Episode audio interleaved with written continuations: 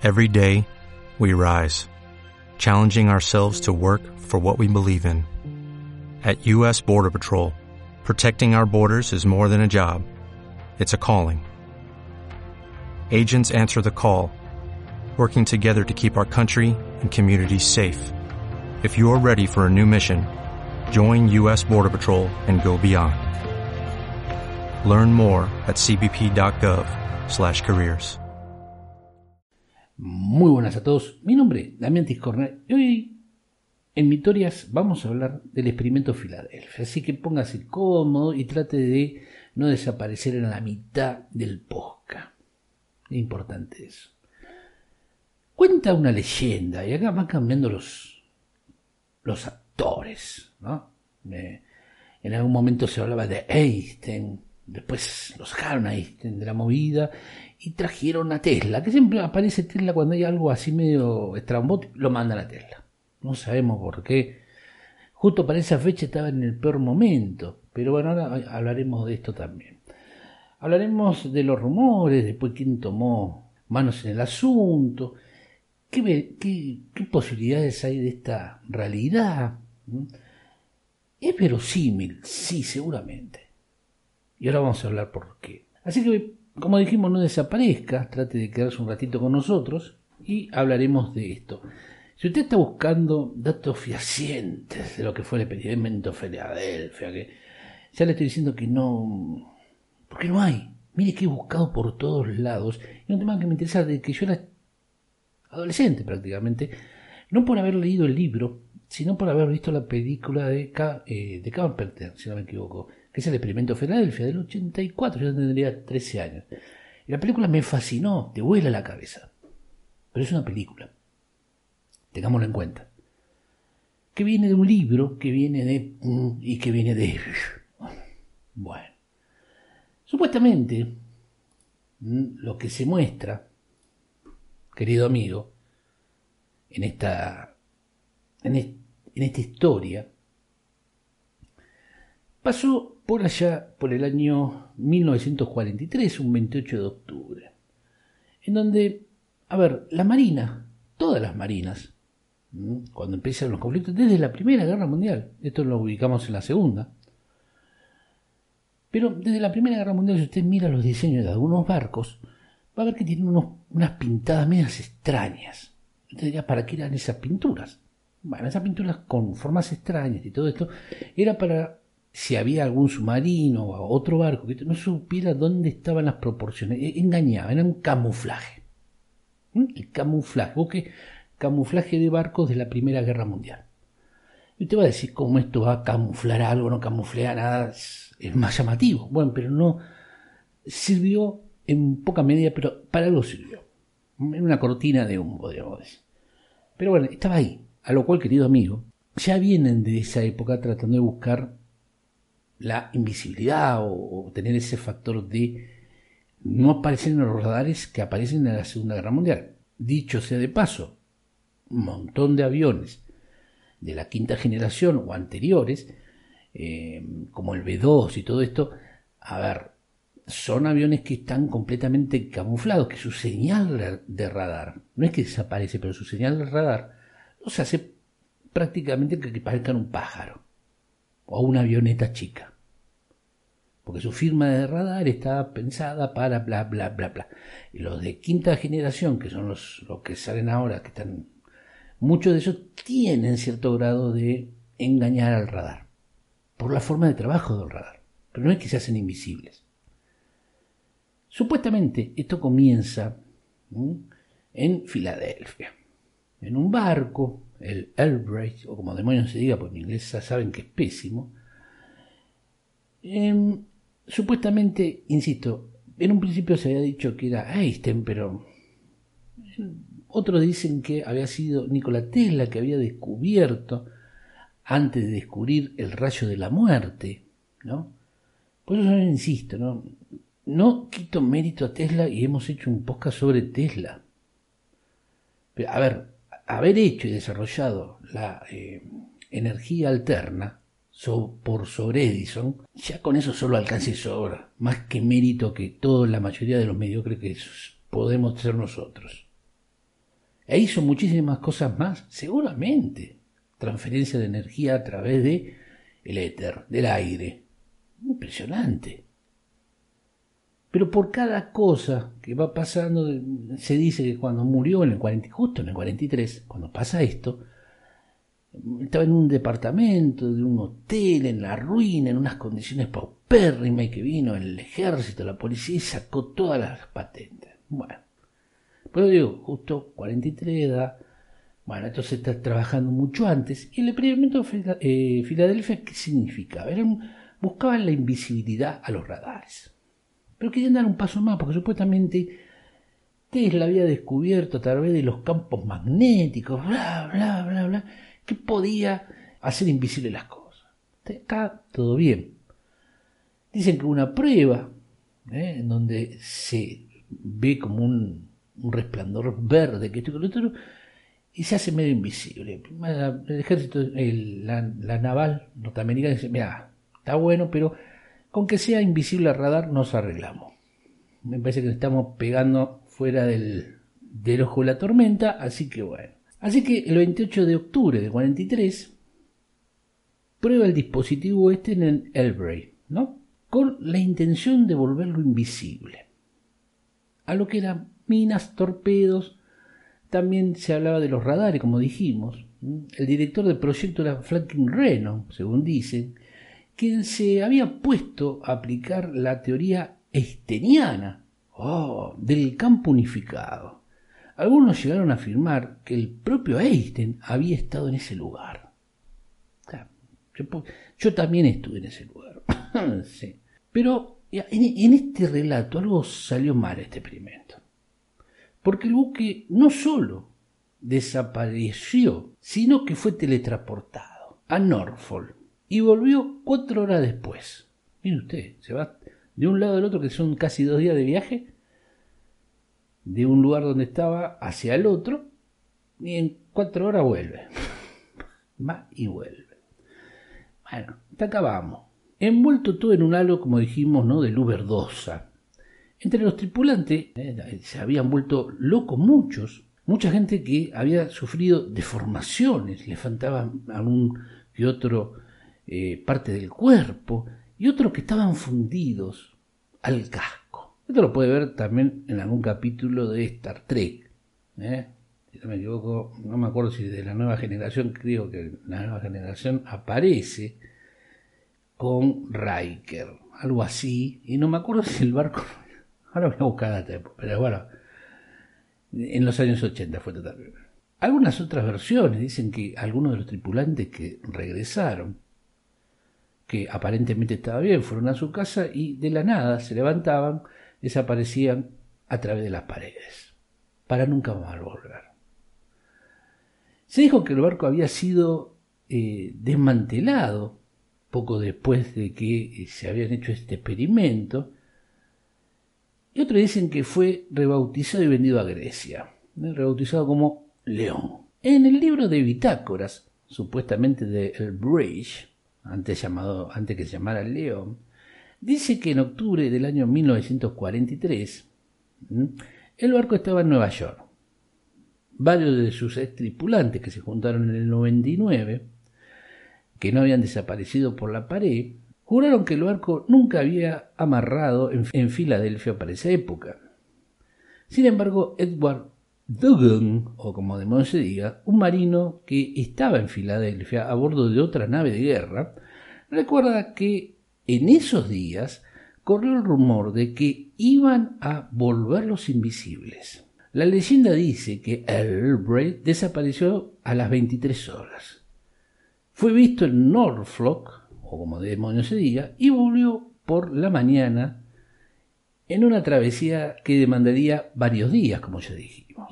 Supuestamente, mm, este, el que dijo haberlo visto, eh, Dogon, el barco evitó salir a mar abierto. No, no sabemos cómo fue.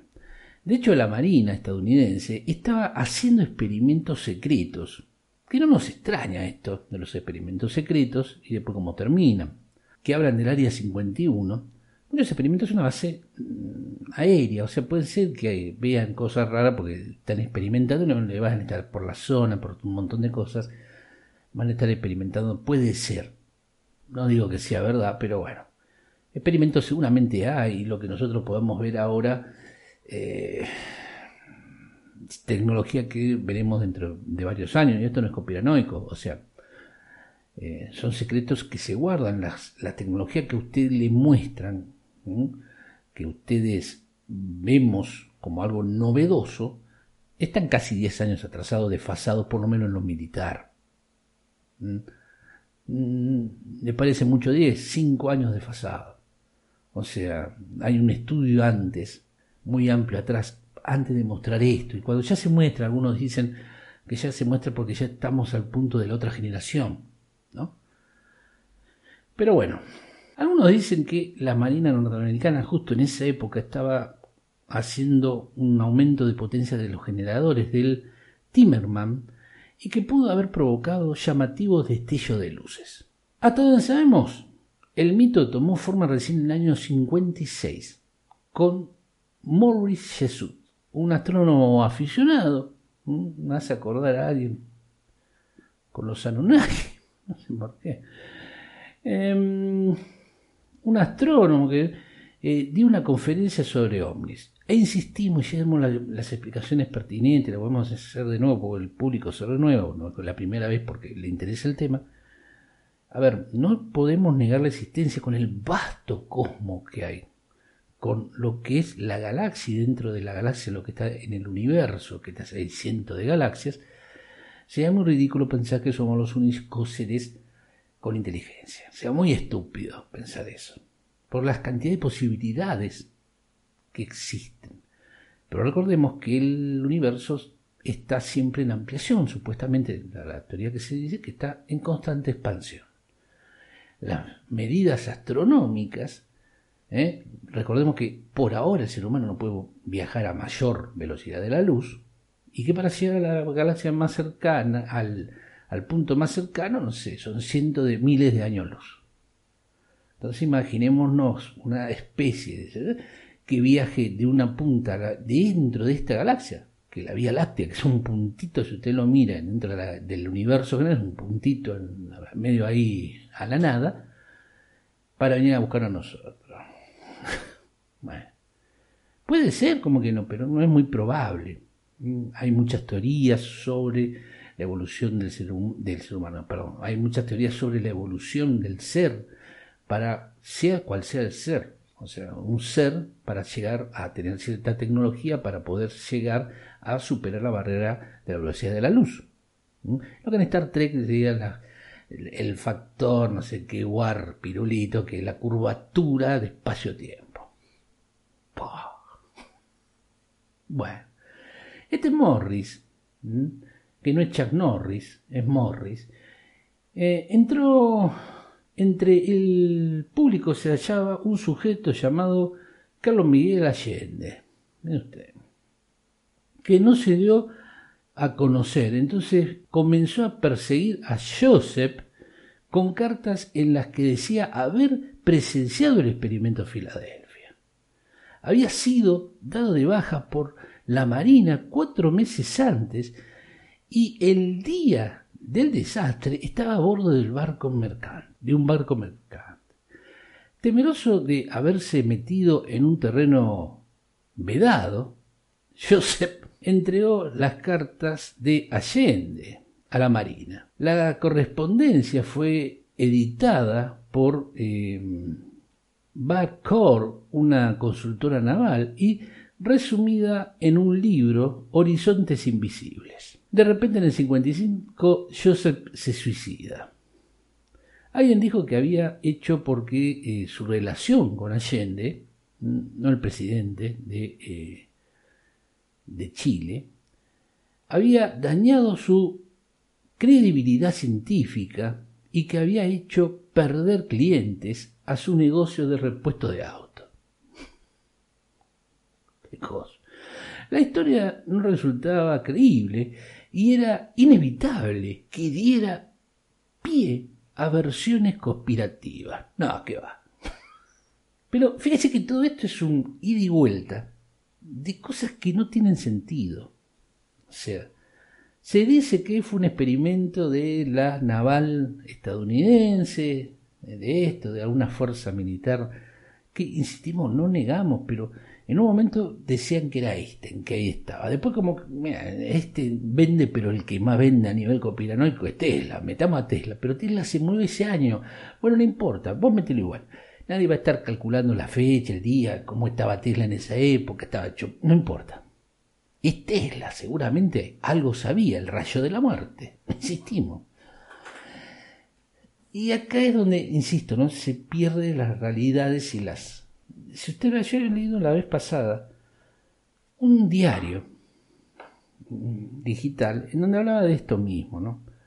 De este mismo tema, pero vi el autor y si no me equivoco es el mismo que hablaba de eh, Fat Abercrombie, ¿no? ¿Se acuerda que hemos hecho un podcast sobre el eh, del primer escándalo de Hollywood, ¿no?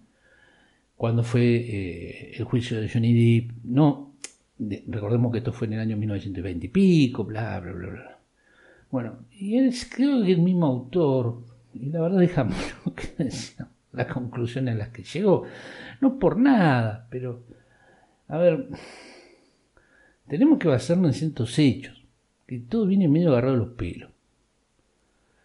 Los tripulantes del barco te están diciendo que no, en la bitácora no aparece, pero vos tenés ganas de que sí que aparezcan ahí. Y cual película de Carpenter eh, hayan desaparecido, el tipo había llegado a los años 80, o casualidad, la película de 84, los marineros estaban sorprendidos porque ¿quién estaba en el 84? Ronald Reagan, que en el 43 era actor. Recuerden lo de Volver a Futuro, que viene de ahí, digamos, era actor, tenía alguna inclinación política, que el otro, pero no era no era ni por casualidad para presidente.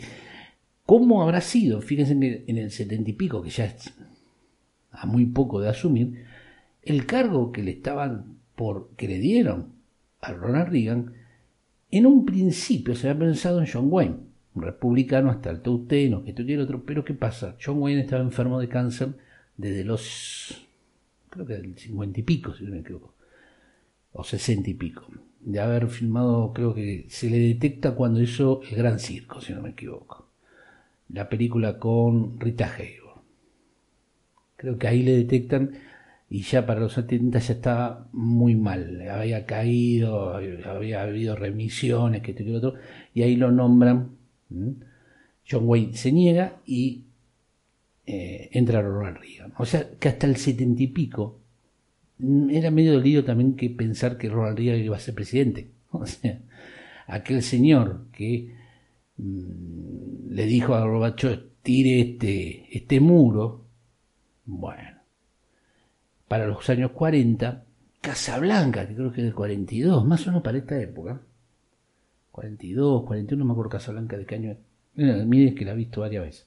Los actores no iban a ser los principales en el papel de Bogart, si no me equivoco, lo iba a hacer Ronald Reagan. Imagínense un Blanca con Ronald Reagan. Eh, creo que este es el principio de una bella amistad. Eh, señor Gorbachev. Así que bueno, insisto, teorías conspiranoicas está lleno. Siempre buscamos, como dijimos la vez pasada cuando hablábamos de, de palacios, ¿no? Eh, de Benjamín Palacio hablamos de la posibilidad de la existencia de seres o de cosas eh, así, en este caso científicas, pero que vienen medio atraídas, es como el código da Vinci.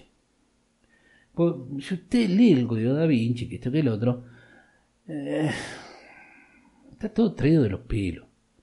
El autor, los Illuminati, los Illuminati, no hay grandes comentario de los Illuminati anterior a esto. Viene de un tipo que había inventado en y de eso se hacen grandes historias que mezclan con la realidad.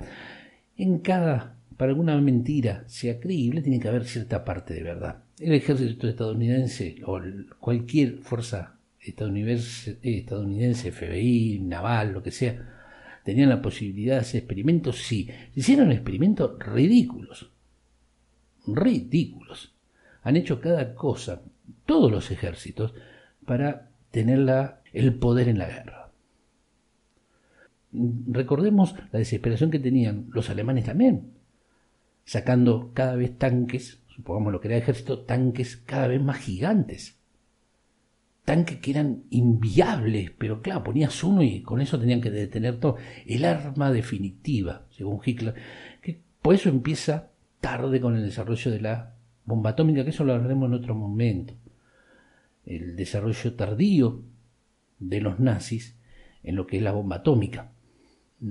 Porque Hitler buscaba otras armas. Recuerden los reactores, los avances de reacción, todo eso que fue dando comienzo. Y por eso digo, no es desesperado, pero para poner en alguna mentira, poner cierto grado de verdad, es mejor una mentira a medias que tal cosa, tal vez.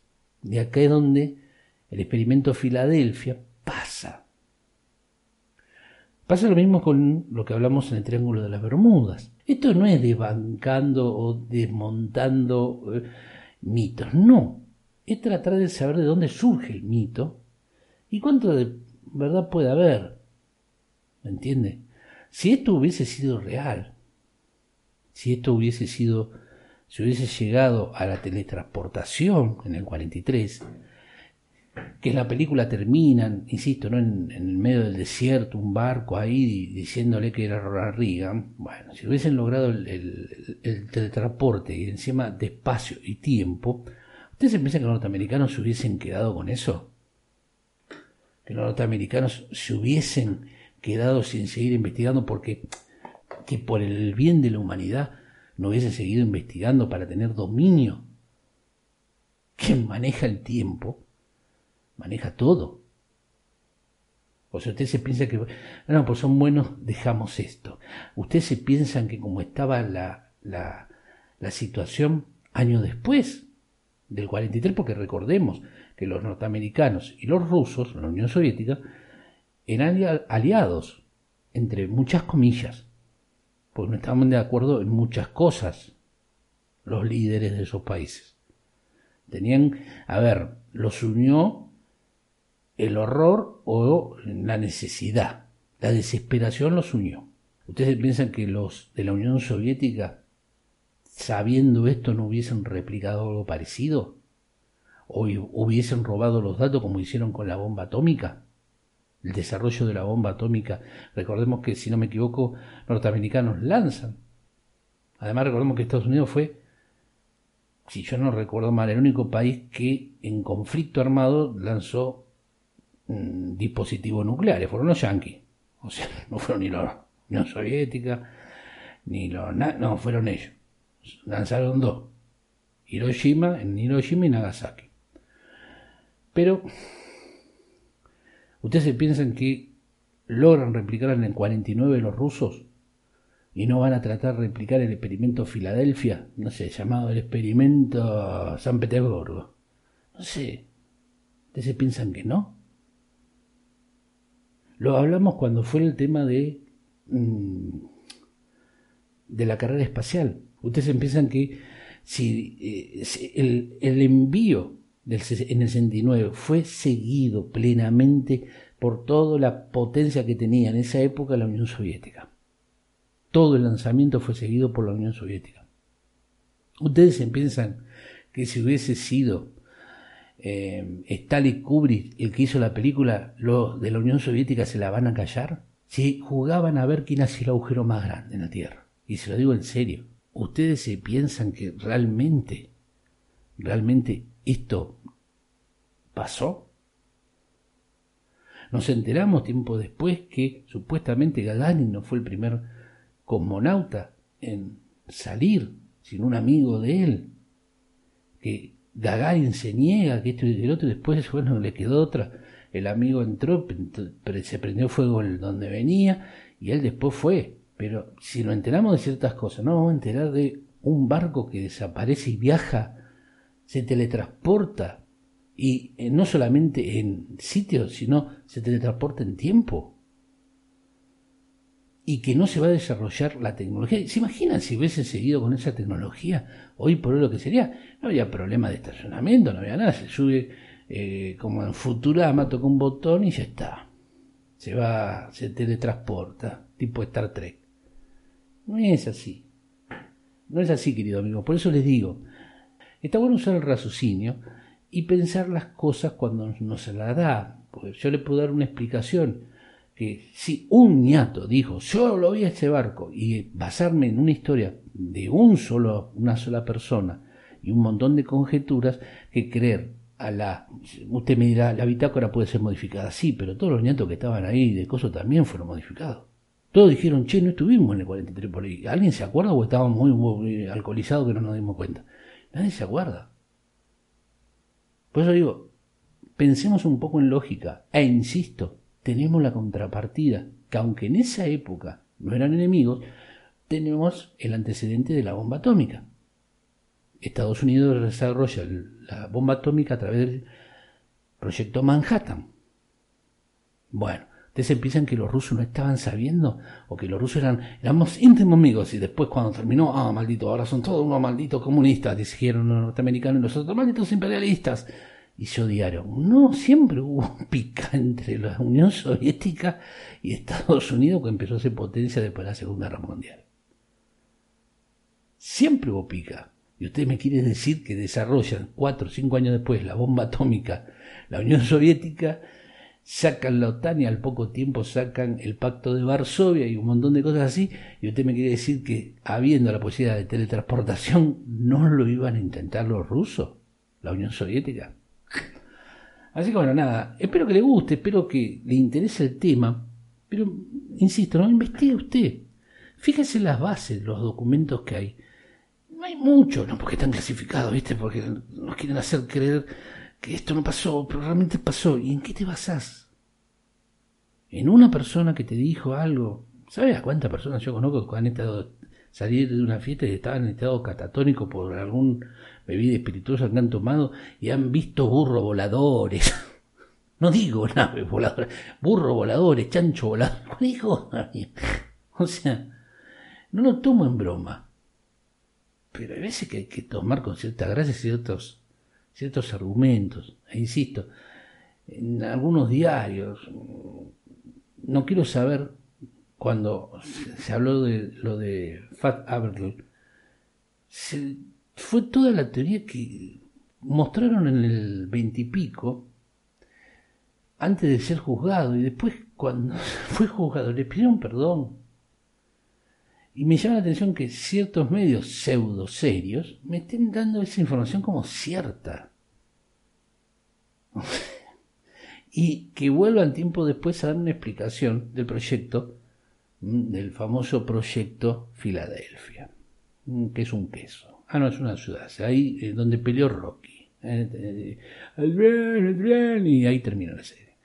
Así que bueno, insisto, investigue, no se quede en lo que uno le dice, no se quede en lo banal.